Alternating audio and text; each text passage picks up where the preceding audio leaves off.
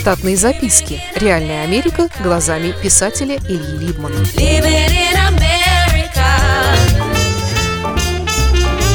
Путевые заметки в Америке 2 в ноябре 2018 года.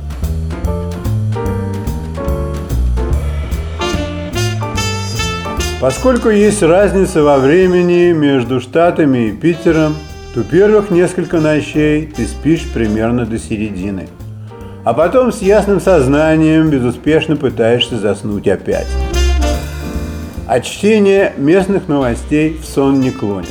Прочитал про случай с почтовым работником, которого при исполнении служебных обязанностей и при свидетелях обозвали негром, а он в ответ один раз ударил, и обидчик упал и умер. Эксперты потом сказали, что у прибитого здоровье и без того было ни к черту. С работника почты сняты все обвинения.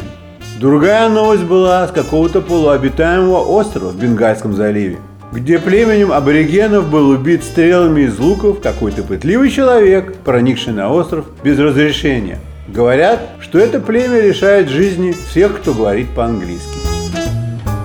Подумал, что не помню случая, чтобы новости хоть когда-нибудь были веселыми.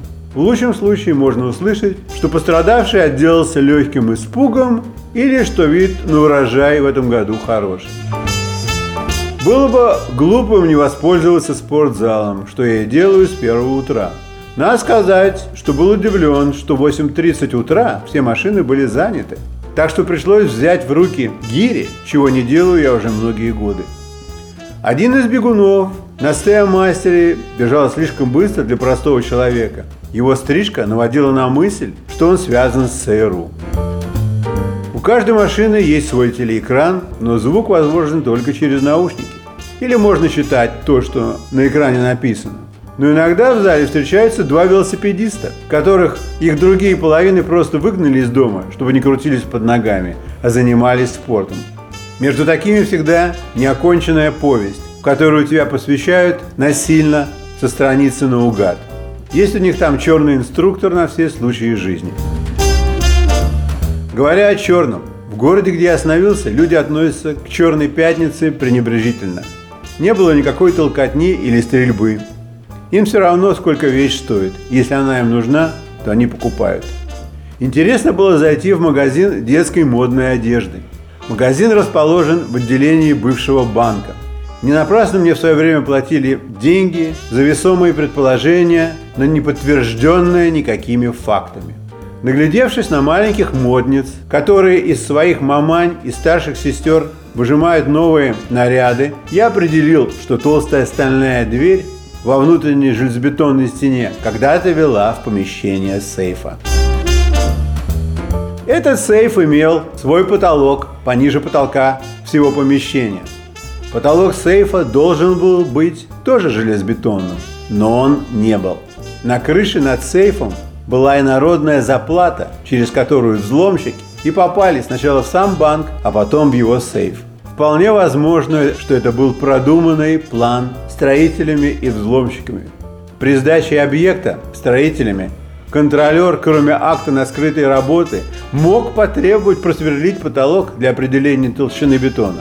Подумал, что в России такое невозможно нигде, кроме как в туповатых сериалах со следаками толстыми, как картинные чайханщики.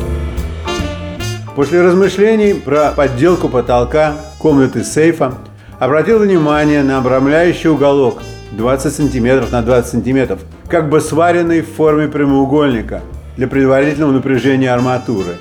А уголок был сделан из асфальтованных досок. Тонкая работа. Подумал, интересно, сколько они вынесли из сейфа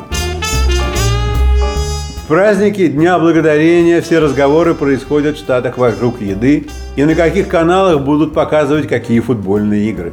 Поскольку первые праздники задавались колонистами, у которых практически не было никаких припасов, и почти всю шамовку забитых индеек и початки полудикого маиса колонисты получали от местных индейцев, то меню в те годы было скорее щадящим, чем располагающим к полноте.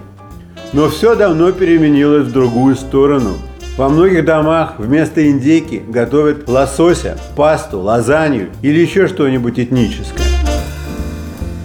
Как-то сложилось, что на празднование собираются под одной крышей, разбросанную по миру, братья и сестры с семьями или без. Довольно часто случается, что члены семьи встречаются только раз в году, а потом и вовсе не разговаривают. Существует несколько художественных фильмов, в которых показаны такие отмечания со склокой, перепалками и рукоприкладством. Помню, что когда мы только приехали и осилить целую индейку были не в состоянии, то поступали, как и другие малоимущие.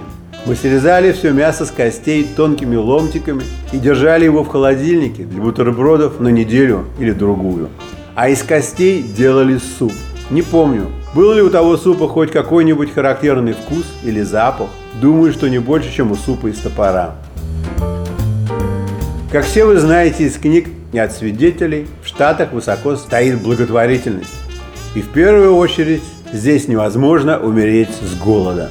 Особенно в больших городах, да еще под праздники. Среди бездомных и безработных полно народу с лишним весом. Годы назад у меня был приятель, шофер такси, очень сердитый на Америку, что все здесь не так, как было в России – где он был ловкачом до поры до времени, пока его не послали в эмиграцию. А ведь могли послать в тюрьму.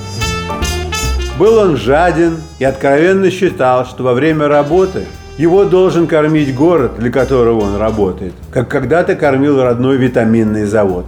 Таксисты не самые бедные в Нью-Йорке люди, чтобы не найти 8 долларов на приличный сандвич – так нет, мой таксист знал, какие сандвичи и супы готовят для бездомных и в каких церквях, и в какие дни. И заезжал туда пару раз в неделю.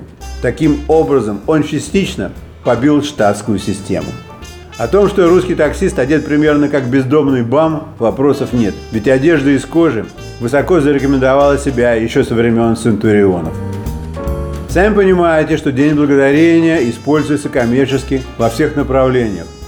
Кроме того, что люди едят и пьют в течение четырех дней, теперь еще существует и праздник распродаж под названием «Черная пятница». В этот день магазины начинают работать в 6 часов утра, и наиболее неистовые покупатели уже к этому моменту стоят около закрытых дверей и ждут, когда же его откроют.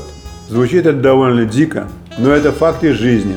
На самом деле цены на товары не меняются значительно – но возникает так называемый хайп, который движет 80% простой популяции и заставляет их покупать.